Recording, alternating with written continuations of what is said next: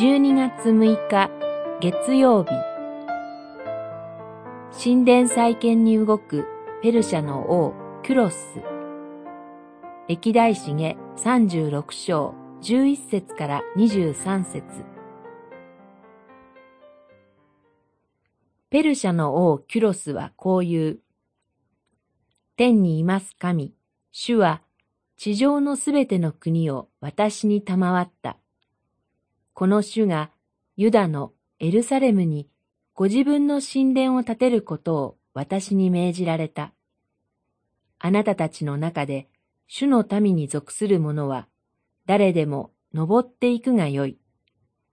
神なる主がそのものと共にいてくださるように。36章23節ダビデが準備し、ソロモンが完成させ、よしやら正しき王の尽力が捧げられた神殿は、幾多の神の憐れみが注がれたにもかかわらず、幾度もの立ち返りの機会が与えられたにもかかわらず、幾重にも王と民とに汚されることで、ついに神の怒りを受けることになりました。神が使わされたバビロンによって、神殿には火が放たれ、エルサレムの城壁は崩され、宮殿はすべて怪人に帰し、貴重な品々はことごとく破壊されました。多くの民がバビロンに連れて行かれることにもなりました。が、その結末に至ることで、この地はついに安息を取り戻した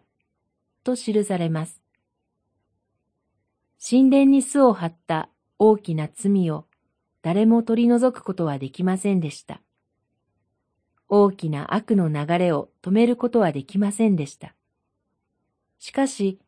心ある貧しき者たちは涙を流し、悲しみを叫び、神の憐れみを祈り求めていました。神は神殿を壊すことで、その意味を回復されます。